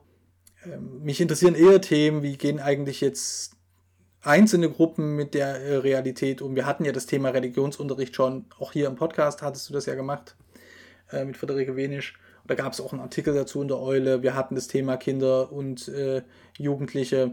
Wir hatten das Thema mhm. äh, Corona-Prämien für KirchenmitarbeiterInnen vor Weihnachten. Also das sind so ne, das, sind, das sind so Corona-Themen, die mich im Grunde genommen mehr interessieren, mich jetzt und wo ich auch gezielt Autorinnen, Autoren, Journalistinnen und Journalisten anspreche, äh, als dass wir jetzt das x-te Mal darüber sprechen, dass, äh, wie sich der Gottesdienst während Corona in, äh, entwickelt hat. Ja. Bin auch mal gespannt, wie sich da die Debatten in der Öffentlichkeit und in der christlichen Publizistik entwickeln, weil ich glaube, das haben viele Leute gemerkt, dass dieses Gottesdienstthema doch auch äh, etwas überstrapaziert wurde, was man auch im schärfer werdenden Tonfall an irgendwelchen Details gemerkt hat, wo man sich manchmal gefragt hat, so. Hm. Ja, aber wobei, das ist halt total ein, äh, ein Kreislauf, ne? Weil auch die Aufregung darüber, dass darüber so viel geredet wird, gehört ja am Ende mit zu diesem Thema dazu. Zumindest bei den Leuten, die dann zum Beispiel ein Magazin gestalten oder auch nur die regionale Kirchenzeitung. Diese Sachen werden äh, gehört, gelesen, geliked, geteilt, geklickt. Egal, was man nun für ähm, den Indikator der Resonanz äh, seines Mediums hält. Und das erklärt eben auch, warum sich mit diesem Thema beschäftigt wird. Und ein anderer Aspekt ist sicherlich, dass, äh, was jetzt die ähm, Medien an der Grenze oder jenseits der christlichen Publizistik angeht, also die großen Pressehäuser, aber auch den öffentlich-rechtlichen Rundfunk, da ist es einfach so, dass viele kirchliche Themen nicht mehr die Hürde an Relevanz oder erwartet äh, Resonanz ähm, überspringen, erst recht nicht zu Pandemiezeiten das Thema Gottesdienst aber durchaus schon. Also da kann es einfach sein, dass die Redakteurin oder der Redakteur sagt, äh, was sagen eigentlich die Kirchen dazu? Ich sehe hier in den neuen Beschlüssen der Ministerpräsidentinnenkonferenz steht drin, da gibt es auch was zu Gottesdiensten, ja, dann schreibst du das eben jetzt mal zu Gottesdiensten. Und dann setzt sich der oder die Redakteurin dahin und schreibt das dann, recherchiert das im Idealfall. Und dann steht halt wieder ein Artikel über Gottesdienste in, äh, in so einem Medium, in einer regionalen Zeitung mit drin oder eben auch in einer überregionalen Zeitung. Und das wird natürlich auch diskutiert und da gibt es dann Leute, die ähm, kippen darunter ihre normalen Kommentare, die sie immer unter Kirchenartikeln schreiben, mit ab und dann hat das eine Relevanz bzw. Resonanz, die für das Medium äh, messbar ist. So, und äh, sich da hinzusetzen und jetzt zu sagen, okay, wir interessieren uns jetzt für das ähm, dafür, ob kirchliche, äh, kirchliche MitarbeiterInnen in Pflegeheimen oder Gemeindekindergärten, ob Mitarbeiterinnen der Diakonie oder Caritas Corona-Prämien bekommen? Wenn nein, warum das vielleicht sogar so ist, ja, dann, äh, das wird dann, das, das interessiert halt in, in einem Land, wo die Kirchenmitgliedschaft stärker zurückgeht, äh, interessiert das nicht mehr so viele Menschen. Also meine Vermutung ist ja, dass das durchaus noch genug Leute interessiert, weil wir ja immer noch sehr, sehr viele Christen und Christen in Deutschland haben, die ähm, auch ihre Kirchensteuern fleißig bezahlen und die natürlich auch ein Anrecht äh, naja, ein Anrecht nie, aber die Möglichkeit brauchen, sich tatsächlich äh, gut zu informieren, was auch mit den Kirchensteuern passiert. Was, was in ihrem Laden so los ist, das ist ja schon auch unser Anspruch in der Eule. Nur äh, darf man sich der Illusion nicht hingeben, dass das jetzt Millionen sind, ähm, die sich da für heiß interessieren. Und ähm, das ist halt genau unser Platz. Aber das ist natürlich nie unbedingt eine Diskussion, die in der Redaktion von einer großen überregionalen Zeitung so stattfindet, sondern da geht es um andere Fragen. Ich habe äh hier jetzt noch auf dem Zettel stehen, dass es ja auch noch die ganzen ähm, großen Reformfragen in der äh, katholischen Kirche gibt, ähm, die ihr ja auch immer wieder mit begleitet, wo jetzt ja auch schon ein paar Artikel dran waren und da meinst du auch schon im Vorgespräch ein bisschen, dass ihr da noch weiter dranbleiben wollt. Ja, also das bleibt natürlich ähm, Thema bei uns, solange es die katholische Kirche gibt. und das ist ja noch eine ganze Weile. Wir haben in den letzten Wochen, Monaten dazu ja mehrere Beiträge gehabt, die sich so ein bisschen zwischen alle Stühle gesetzt haben. Ich glaube, es ist klar und es ist auch eine Erwartungshaltung an die Eule, dass jetzt bei uns nie, ja, dass bei uns schon geguckt wird, ähm, wo sind die Anliegen von jungen Menschen, wo sind auch die Anliegen von ähm, Menschen, denen äh, vielfältiges demokratisches Zusammenleben in unserer Gesellschaft wichtig ist äh, allein, äh, aber aus dieser Grundhaltung kommt man eben auch nicht dazu, alles, was eben auch in diese Richtung tendiert. Ne? Also ich würde dem synodalen Weg zum Beispiel unterstellen, dass er das schon will, ja, als ganzes Unternehmen, äh, dass man das quasi kritiklos macht, sondern dass man eben auch sagt, wo sowas ähm, zu kurz greift. Das haben wir in den letzten Monaten einigermaßen häufig äh, im Blatt, äh, also im Magazin gehabt. Mhm. Was mir wichtig ist, und ich denke, da kommen wir in nächster Zeit häufiger hin, ist, dass es gerade bei dem Thema synodaler Weg, Synodalität, ähm, eigentlich ähm, eine ökumenische Lernseilschaft geben könnte, die meiner Meinung nach noch viel zu selten genutzt wird. Also es gibt einfach auf katholischer Seite ganz viele Leute, die sich das wünschen, mehr Synodalität. Da ist aber ganz häufig unklar, was eigentlich damit gemeint ist, beziehungsweise was unterschiedliche AkteurInnen in, den, äh, in der katholischen Kirche damit meinen. Ne? Also ich bin mir sehr, sehr sicher inzwischen, dass einfach im Vatikan, dass auch Papst Franziskus darunter was anderes versteht, als sich der, der oder die landläufige Katholikin mit Reformwünschen in Deutschland darunter vorstellt. Und, ähm, und dazu gibt es eben, was ich gerade meinte, ökumenisch, es gibt eine, eine, ostkirchliche Tradition der Synodalität, die ganz unbeachtet ist in Deutschland. Und es gibt natürlich eine protestantische Tradition der Synodalität, die mich als, äh, die mich immer mal ein bisschen Kopfschütteln lässt, weil die natürlich auch nie fertig ist oder auch nie perfekt, aber natürlich wesentliche Dinge von dem eingelöst hat, was sich so viele katholische Christinnen in Deutschland zumindest wünschen, nämlich äh, Mitsprache, äh, Mitentscheidung, dass der, die, die vielbeschworene Augenhöhe mit äh, dem Klerus, ja, und ähm, da stehe ich und stehen andere natürlich immer mal auch an der Seitenlinie und denken, naja, Leute, ich meine, jetzt versucht ihr hier das Rad zum zweiten Mal zu erfinden. Ja, gibt es doch schon.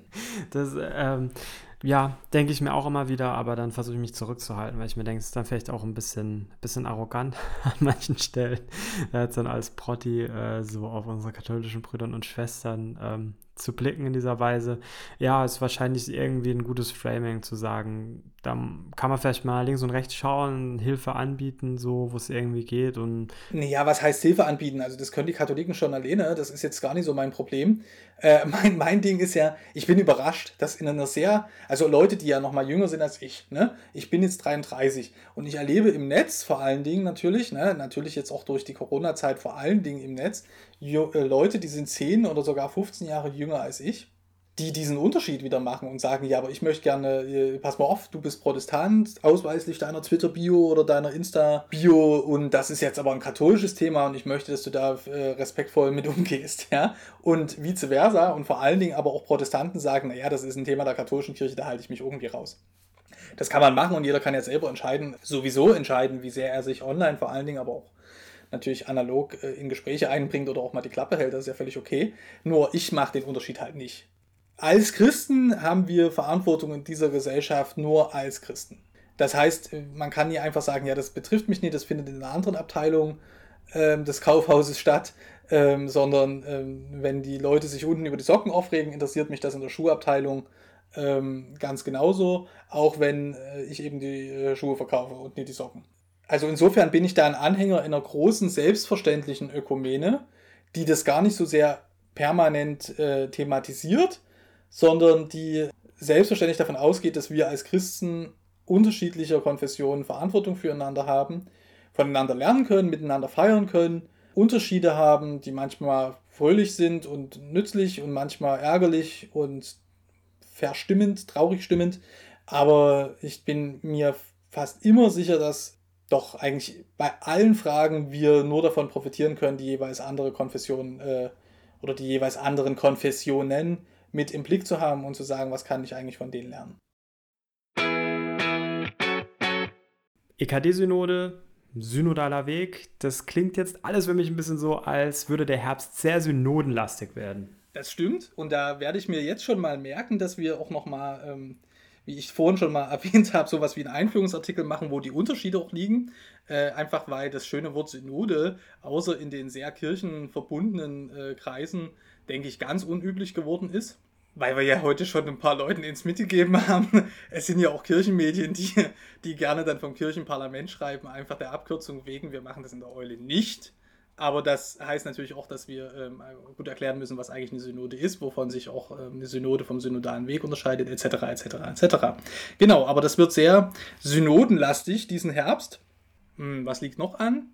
Ein Jahr Eule-Abo feiern wir am Reformationstag. Ja, genau, da wollte ich mal fragen, kannst du mal kurz sagen für unsere Hörerinnen, also ich finde es immer ein bisschen kompliziert, das nachzugucken auf Steady. ähm, so wie, also wie schaut es denn da eigentlich aus? Es war ja, das erste Ziel waren die 600 Euro, die wurden echt wahnsinnig schnell erreicht. Ne? Oder waren es 900 Euro? Ich, da kam ich gar nicht mehr in Ich glaube, es waren 600 und das erste Goal wurde echt schnell erreicht. Ihr hattet es ja mit Reformation gestartet, also Reformationsfest. gestartet und es war ja nach Weihnachten schon erreicht, dieses Ziel von 600 Euro. Und wie sieht es denn da jetzt gerade eigentlich aus, aktuell? Also, gerade aktuell habe ich ja Urlaub. Wir gucken da jetzt auch nicht täglich hin. Ähm, ich glaube, wir kratzen gerade an der Tausender-Marke. Das ist gut. Wir hatten uns äh, das zweite Funding-Ziel äh, ist 1200. Also bin ich sehr zuversichtlich, dass wir das also bis zum Reformationstag noch ähm, erledigen. Dann müssen wir mal schauen, was wir dann für das zweite Jahr für ein Ziel definieren. Geht ja nicht darum, dass wir das Geld des Geldes wegen äh, als Selbstzweck äh, einsammeln, sondern wir bringen das ja zum Einsatz. Also im, in den vergangenen Monaten konnten wir schon einige AutorInnen der Eule ganz gut dafür bezahlen, was sie für uns tun. Das soll so weitergehen. Und das Ziel ist natürlich irgendwie im Verlaufe des Jahres 2022 auf so einen grünen Zweig zu kommen, dass wir alle unsere Autorinnen angemessen bezahlen können. Also da, da, da machen wir Butter bei die Fische, weil da steht ja auf der Steady-Seite und so auch nicht so viel. Ja, ich nehme an, dieser Betrag von 600 Euro oder 900, also man merkt schon, irgendwas hat es mit 300er Schritten auf jeden Fall zu tun. Ähm, so, ich bin jetzt kein Mathe-Genie, aber irgendwie erkenne ich ein Muster. Ja, ähm, und auch für die Hörer da draußen, ich habe mich da jetzt nicht vorher mit Philipp oder so drüber unterhalten. Ja, ich höre das jetzt auch alles zum ersten Mal. Ich weiß das auch alle, alles nicht. Und, aber die, ich nehme an, du hast es nicht völlig willkürlich gewählt, äh, jetzt diese Beträge. Was steht denn dahinter? Äh, die, die Funding-Ziele Nein, die sind, ja, die sind nicht willkürlich, also die sind natürlich nicht willkürlich gewählt. Die sind, ähm, ja, jetzt muss ich in die Vergangenheit denken. Also das erste haben wir einfach, haben wir einfach überlegt, was ist denn einigermaßen realistisch, was wir in drei Monaten vom Reformationstag am 31. Oktober, das sind ja nur noch zwei Monate bis zum Jahresende, was ist da realistisch, was wir einsammeln können? Ja. Und wir sind ja bei der Eule immer vorsichtig bei sowas. Ich persönlich ähm, bin sehr ähm, zurückhaltend, was auch diese ganze Start-up-Rhetorik ähm, angeht. Und insofern haben wir das erste Funding-Ziel so gewählt, dass wir das relativ ähm, unbeschadet auch erreichen, was ja dann auch geklappt hat. Und seitdem sind wir sehr zufrieden, wie es weitergeht, denn es wird ja den ähm, Leserinnen schon aufgefallen sein, wir machen jetzt gar nicht so großartig Werbung dafür. Ähm, wir haben in den Artikeln das Overlay, was man aber recht weit, äh, was man ja auch wegklicken kann. Also das ist nochmal ganz wichtig. Alle unsere Artikel alle unsere Formate, ja, auch dieser Podcast sind ja kostenfrei für die HörerInnen und für die LeserInnen. Und die zahlenden AbonnentInnen, die von finanzieren das also das Angebot der Eule solidarisch mit für diejenigen, die sich das nicht leisten können oder die erstmal schnuppern wollen. Ne? Und dabei wollen wir auch unbedingt bleiben. Also wir werden keine Bezahlschranke in absehbarer Zeit äh, hochziehen, sondern wenn das gut funktioniert, wollen wir dabei bleiben, dass ähm, dass alle Inhalte prinzipiell frei zur Verfügung stehen, halt nur mit dem Hinweis dann, dass man äh, sich doch das mit dem Abo überlegen soll. So, dann haben wir drei Abo-Möglichkeiten, 3, 7 und 15 Euro. Das sind ja alles heilige Zahlen. Ähm, die sind auch bewusst so angesetzt, dass man also mit dem 3 Euro pro Monat, ne, das kann man äh, auch als ähm, Studentin oder ähm, in der Ausbildung äh, noch gut äh, leisten und bezahlen. Das sind 36 Euro im Jahr. Und äh, das geht dann hoch so dass man, wir haben ja auch Leute, finanzkräftige LeserInnen, die gerne uns solidarisch unterstützen und dann eben auch das, ähm, das Angebot ermöglichen. So, äh, also, Butter bei den Fische sagtest du, wenn wir im Oktober bei 1200 sind und im Oktober 22, also ein Jahr später beim Doppelten, dann ist ja super. Alles, was reingeht vom Geld, soll in Inhalte gehen, aber wir ähm, planen jetzt auch nicht ähm, 1000 neue Formate, sondern schauen genau, was unsere Leserinnen und Leser wahrscheinlich und gerne von uns erwarten als Medium und das äh, wird finanziert. Ja? Eigentlich ganz einfach. Man macht äh, fünf Minuten Aufwand, 36 Euro im Jahr und schon ist man äh, dabei und wer will und kann vor allen Dingen auch ähm, dem Solidargedanken äh, stärker Folge leisten möchte, der kann dann eben auch einen 7 Euro oder 15 Euro Abo abschließen. Wobei ein abgefahrenes Goodie gibt es dann ja schon äh, für den Elitekreis der 15 Euro Unterstützer. Die sind dann halt doch äh, gleicher als alle anderen.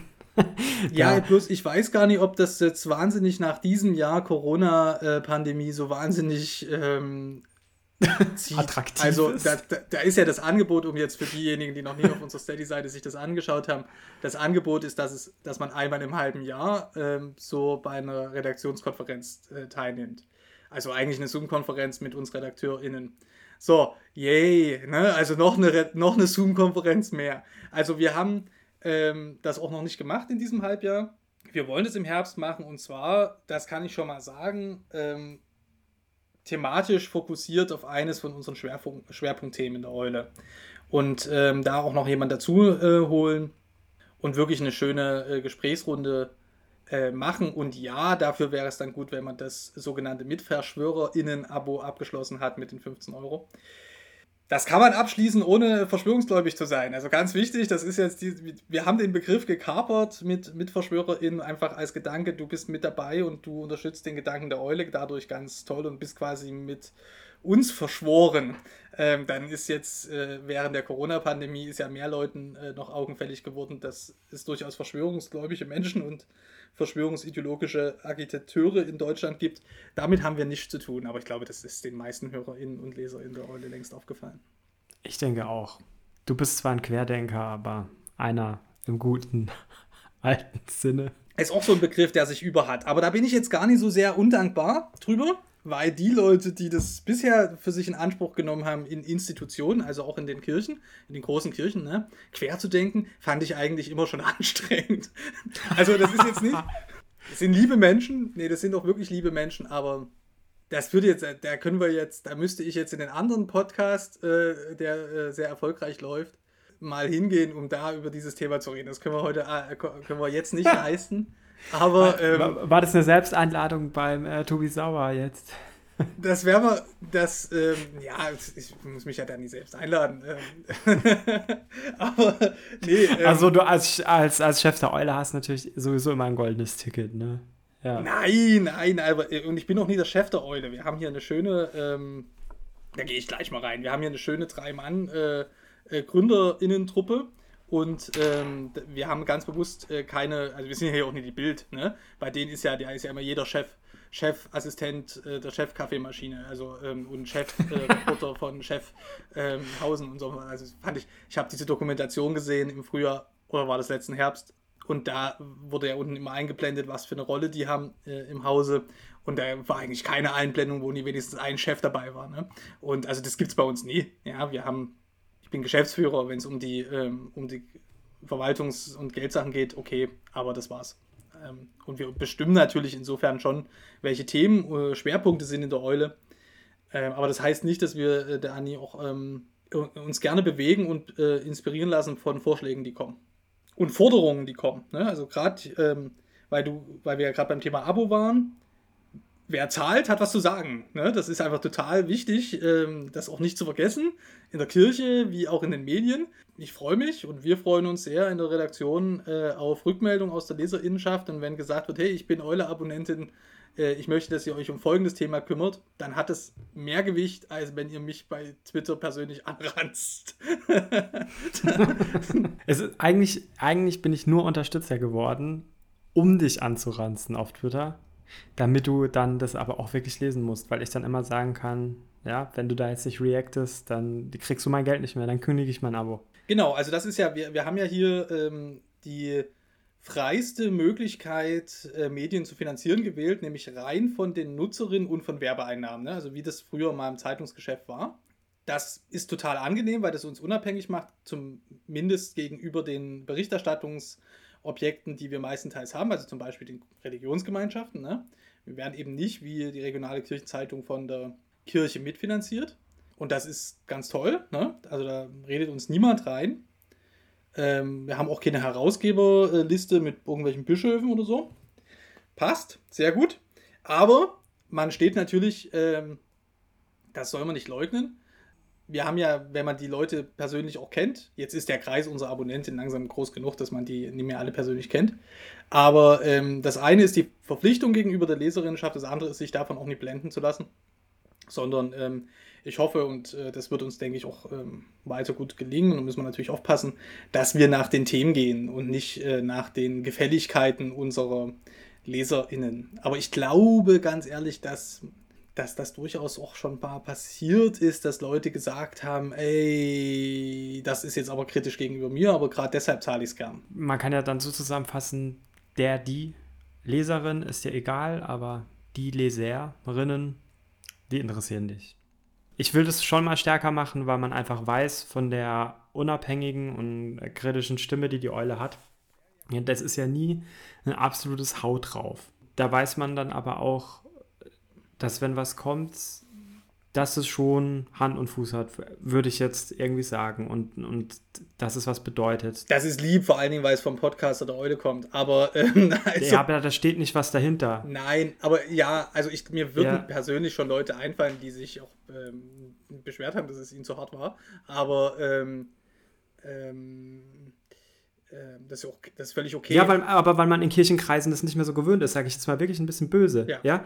Weil alles, was es an kritischen, nicht alles, okay, das ist völlig übertrieben, aber vieles, was es halt an, an kritischer Begleitung und so auch gab, aus einer allgemeineren Öffentlichkeit, ist halt in irgendeiner Weise nicht mehr da. Und ich erlebe das schon häufig auch etwas als, als Selbstbespaßung. Ähm, da hat man dann so einen Inner Circle. Mhm naja, das sind ja unterschiedliche, also das sind unterschiedliche Dinge. Also das erste, was du angesprochen hast, finde ich ähm, ganz interessant, weil ich hm, blogge ja jetzt schon, bloggen tue ich seit so zehn Jahren. Und da ist mir das, was wir jetzt zunehmend eben auch in den großen Kirchen erleben, vor allen Dingen bei den kleineren Freikirchen passiert, nämlich die ganz klare Unterscheidung zwischen das ist Öffentlichkeit und das ist unsere Sphäre. Ja? Das gab es ja bei den großen Religionsgemeinschaften lange Zeit nicht, weil die Grenzen da fließend waren. Und ähm, sich also auch große Medien natürlich mit den großen Kirchen beschäftigt haben. Und was wir jetzt zunehmend erleben, und man könnte sagen, ist das Relevanzverlust oder ist das auch Selbstverzwergung manchmal? Also das führt jetzt zu weit, die Gründe dafür zu klären, aber was ich doch stärker erlebe, ist zu sagen, das ist Öffentlichkeit, aber von dem, was dann christliche Publizistik ist, haben wir andere Regeln und Vorstellungen. Da wünschen wir uns einfach mehr Loyalität. Und da ist natürlich die Eule schon ähm, störend, ich würde sagen fast so störend oder ähnlich störend ähm, vom Ansatz her, wie das eigentlich in, der deutschen äh, christlichen Publizistik dann nur noch die Publikforum ist, insofern als dass ähm, die zwar ganz eindeutig konfessionelle Publizistik sind, ja, aber äh, eben nicht gebunden. Ja, und dieses, das ist natürlich für manche ist das schwierig zu sagen, ja, seid ihr doch, ihr seid doch von uns, aber warum seid ihr dann kritisch? Ja, so, und das ist was, was ich vor zehn Jahren ähm, stärker von den kleinen Kirchen äh, kannte, dass das schwierig ist. Äh, das ist übrigens immer noch so. Also wir schalten mal zurück, Pfingsten 2020, äh, die ähm, Berichterstattung zu Deutschland betet gemeinsam in der Eule. Da war das genau das Gleiche, dass Leute nicht verstanden haben, dass unsere Funktion jetzt nicht die gute brüderliche oder geschwisterliche Zurede ist, sondern ähm, die kritische Betrachtung. Ja? Ich habe das Gefühl leider, äh, dass sich das so durchfräst. Also, dass immer mehr Leute auch in den großen äh, Kirchen irgendwie diese Haltung haben gegenüber ähm, äh, der christlichen Publizistik zu sagen, nee, das muss dann auch gefällig sein. Ja. Und das, genau, und das ist ein Problem. Ich, ich würde ein bisschen abschwächen und jetzt noch gar nicht sagen, das muss in irgendeiner Weise gefällig sein. Ich glaube, das ist etwas, was das Finanzierungssystem und alles unbewusst mitbringt. Ich glaube, keiner der beteiligten Personen sitzt da und ja, hat jetzt irgendwie einen Masterplan, wie man irgendeiner bösen Kirche diese und jene Zeitung geben kann. Ich glaube, jeder tut es eigentlich, aber wie es immer ist in solchen problematischen Systemen oder die problematisch werden, ähm, jeder glaubt eigentlich, er tut jetzt wirklich was Gutes und rettet irgendwie diese Angelegenheit. Und äh, da werden dann schon teilweise unbewusst solche Weichen gestellt, ja, und ich glaube auch unbewusst ist man dann manchmal vielleicht ein bisschen weniger kritisch, als man es tun könnte, weil man sich dann fragt, ja, okay, dann drehen die mir vielleicht den Hahn ab oder so. Also ich glaube eher, das Problem würde ich jetzt aus ähm, jemandem, äh, der da auch ähm, mehr drinsteckt, der das auch so ein bisschen lernt, wie man solche Zeitungsartikel schreiben soll, wie man Redakteuren von Regionalzeitungen am besten auch irgendwas hinlegt auf den Schreibtisch, damit es auch irgendwo veröffentlicht wird und solche Sachen, ja. Ähm, und unter christliche Publizistik, unter diesem Slot fällt ja auch ähm, so etwas wie Verkündigungssendungen mhm. im Radio zu machen. Das wird ja von uns Vikarien zumindest in Bayern erwartet, aber ich glaube, das ist wirklich in jeder Landeskirche mhm. so. Ja. Ähm, und ähm, da gibt es dann einfach, das ist dann eine unscharfe Trennung. Und ich merke das ja auch auf Rückmeldungen auf Twitter, auf manche Podcasts schon, oder es war eigentlich bei fast jedem Podcast, war irgendein so Kommentar dabei, wo einfach man gemerkt hat, da ist diese Trennung nicht so scharf, wo klar ist, es kann auch an mir als Person jetzt liegen, Klammer zu, ähm, wo gar nicht so klar ist, dass es keine Verkündigungssendung ist und ähm, die Eule kein Verkündigungsformat bietet, nur weil sich es irgendwie mit Kirche oder so beschäftigt, mhm. sondern dass eben ein ähm, journalistisch arbeitendes äh, Medium ist. Mhm. Und da ist diese, diese kritische Begleitung, ist man dann, glaube ich, ähm, teilweise gar nicht mehr, gar nicht mehr so gewohnt. Ne? Ja, also das ist ja so, da würde weil ich sagen, das ist erst das ja, Problem. also das, das liegt ja daran, dass die meisten Plattformen oder Medien äh, in der christlichen Publizistik Mischformen sind. Ne? Also in der Regionalkirchenzeitung findest du natürlich Berichte.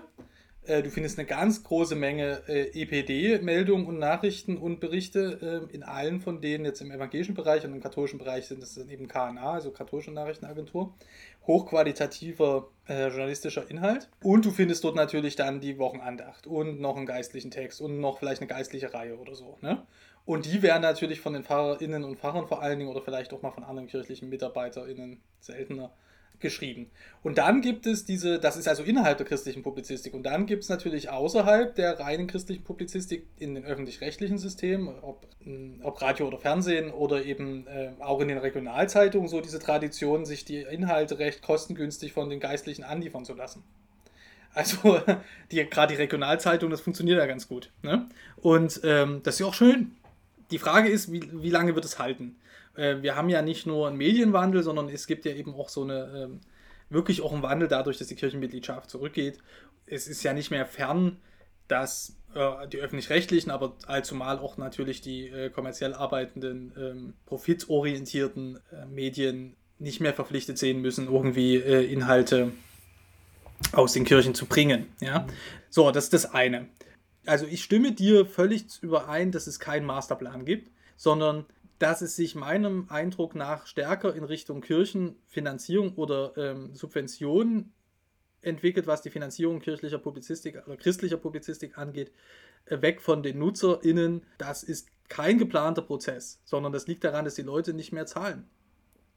Wer unabhängige Religions- und Kirchenberichterstattung will, der muss sich halt als erstes fragen, wer zahlt das? Und das kann logischerweise am Ende ähm, eben nur die Nutzerin oder der Nutzer sein. Ich bin überzeugt, dass es in diesem Potpourri der unterschiedlichen Bewegungen und Entwicklungen einen Platz braucht und geben kann für ein unabhängiges Magazin für Religions- und Kirchenfragen, was dezidiert politisch guckt und nach journalistischen Maßstäben arbeitet, sodass sich die Leserin und der Leser darauf verlassen kann, dass das, was dort steht, stimmt. Kommt denn dann bis Weihnachten nochmal was anderes, was wir ansprechen sollten?